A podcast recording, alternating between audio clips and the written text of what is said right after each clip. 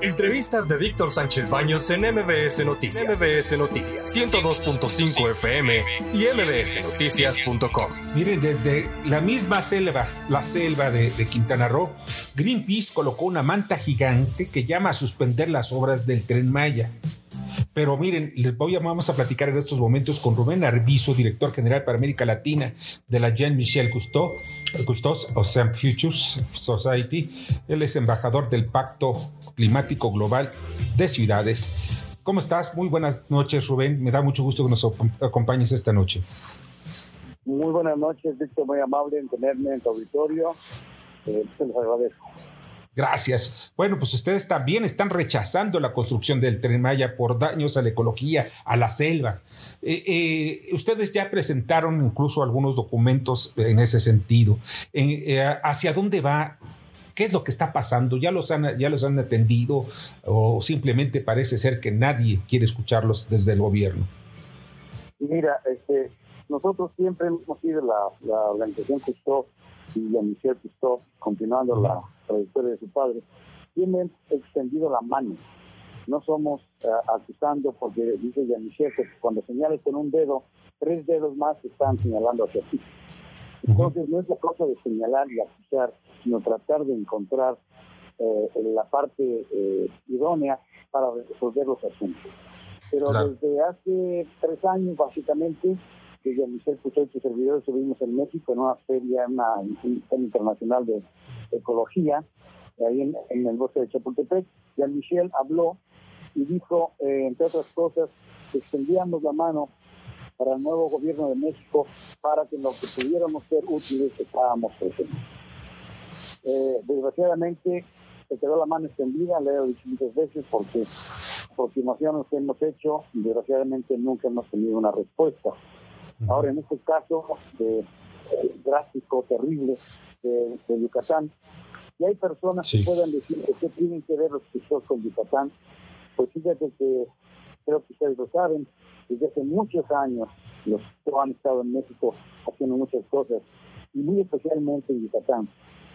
Más nosotros hemos visitado, y al Ministerio de Servidor, desde hace seis años estamos viendo casi cada año a un festival que hay de en, en Cozumel, de museo. Ahí se colocó una estatua del capitán Cousteau, una de las pocas que existen en el mundo que está sumergida ahí. Está en un lugar que, por cierto, está por ser destruido con la construcción innecesaria de un muelle, en el cual nos, también hemos expresado nuestra preocupación, porque será más contaminación y destrucción de los corales que están tan Exactamente. en Cozumel. Pero eh, teníamos que ver injerencias, porque yo soy mexicano, aunque uh -huh. vivo acá en Estados Unidos hace muchos años, pero soy mexicano y me preocupa muchísimo ver la situación de, terrible de, de, protección ecológica en México, no nada más en, en, Yucatán, sino en muchas partes de la República, en Nayarit, en Baja California, etcétera. O sea, que están dando paso primero a, su, a, los intereses, bueno, parece peor que un gobierno neoliberal que acusa muchísimo a la cuarta transformación, el socialismo, que el liberalismo es el que está destruyendo, pero ellos están destruyendo muchas partes del país. Eh, Javier Lozano, ¿alguna pregunta o comentario? Sí, Rubén, buenas noches. ¿Cómo estaba? Justamente un podcast sobre el tema, ¿no? Y, y, y lo que caramba, primero me duele mucho por mi país ver que un capricho presidencial puede estar por encima de un interés general, no solamente de la República, sino del planeta. O sea, estamos hablando de un ecocidio, literalmente. Y las voces que se levantan, las después el presidente dice, son pagados estos, son, están a favor de los liberales que tienen intereses, bla, bla, bla, cuando se le está demostrando que verdaderamente es un es, una locura este proyecto, ¿no? Entonces, eh, sí me preocupa. Mira, tienes razón, tienes razón en ese sentido, sobre todo eh, en el, con la cosa del planeta.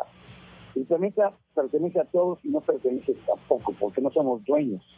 Somos nada ¿No? más depositarios en el momento que estamos viviendo lo que nos tiene, lo que tenemos y lo que tenemos que dejar claro. para lo que viene. O sea, nadie so es dueño. Aunque tenga aquí la propiedad, que diga que esta tierra es mía frente al mar, yo puedo hacer lo que me dé la gana y puedo destruir para hacer un edificio de tantos pisos sin importarme lo que vaya a las consecuencias. Y dentro de 30 años se cayó aquello, pues ya no me importa, me voy a otro lado. Y eso es lo que hemos estado haciendo los humanos en general, no nada más en México. Pero en este sentido, en México, en los últimos años, aunque ha habido una terrible devastación ecológica desde hace tiempo en México, está ahora peor que nunca. Es algo increíble. Por ejemplo, Nayarit, mueves un poco. Nayarit está devastado por las construcciones terribles que han estado haciendo desde hace años. Nosotros hicimos con la, con la asistencia del gobierno de Nayarit hace años, en 1990-92, un plan maestro ecológico para proteger las costas de Nayarit del mal desarrollo. Nos pidieron que contribuyéramos con los conocimientos de la organización. Valoramos 150 a científicos mexicanos. Ellos hicieron estudios en toda Nayarit, en la costa, para decir qué había y qué no había. Se entregó al presidente en ese momento, que era Sabino de Gortari. Los resultados fueron un trabajo de 500 páginas. Pues todo quedó muy bonito, muchas fotos y no ha pasado nada. Todos los gobiernos están seguidos y hasta el actual ha sido cada vez peor, porque se les da a los que desarrollan el derecho de hacer lo que quieran. Y es el grave problema. Y en, el, la cosa de, de Yucatán, pues está peor, no sé si está peor o está terrible sobre todo porque usted sabe perfectamente que Yucatán y todo el estado no tiene ríos este, en la superficie, todo depende de, los subterráneos y que son corrientes que son las segundas del mundo después del Amazonas en la cantidad de agua que hay ahí abajo. que nos está contaminando es terrible. Eso es muy grave. No entendemos como seres humanos que somos pasajeros temporales en este planeta. Pero en fin, Bernardo Sebastián. Bueno, los inversionistas privados, aquellos que, por ejemplo, se cree que pueden ser los malos, pero son los que llevan empleos, llevan empresas, llevan desarrollo, llevan eh, infraestructura al Estado. Ellos, de alguna manera, tienen algún tipo de responsabilidad social en la cual eh, tengan que aportar sus ganancias su dinero para que puedan sanear todos estos, todos estos pues manglares, estas fuentes acuíferas y también demás cosas que ellos mismos dañan ¿habría alguna manera también a través de un juicio o algo por el estilo? Pues eso, en, México existen varias organizaciones, está SEMDA, que es este, la, la, que tiene cosa legal en México.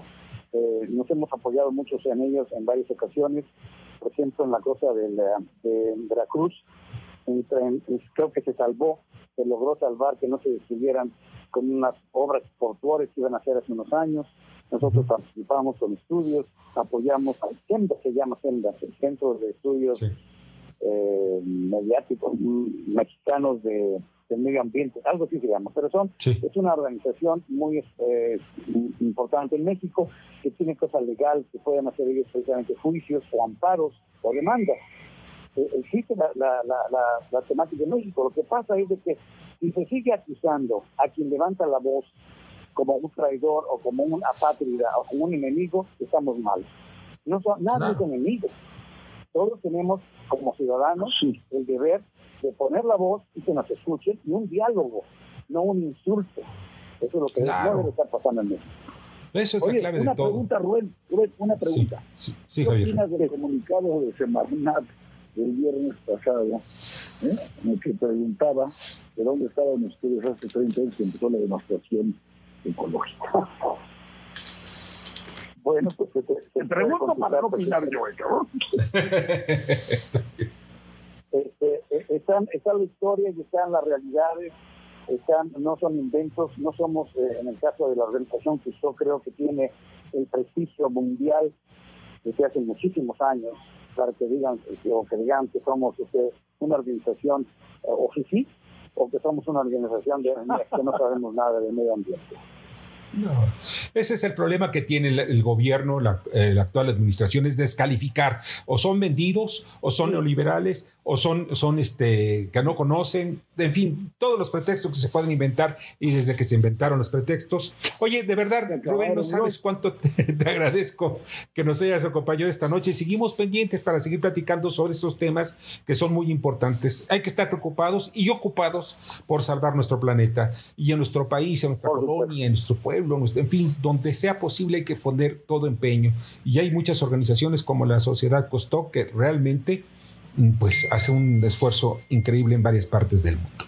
Te agradezco mucho. Muchas gracias. Muchas gracias. Estamos para servirlos. Gracias, qué amable eres. Un fuerte abrazo. Rubén Arbizu, director general para América Latina de, Jean Michel, de la Jean Michel Cousteau Ocean Future Society. Él es embajador del Pacto Climático Global de Ciudad.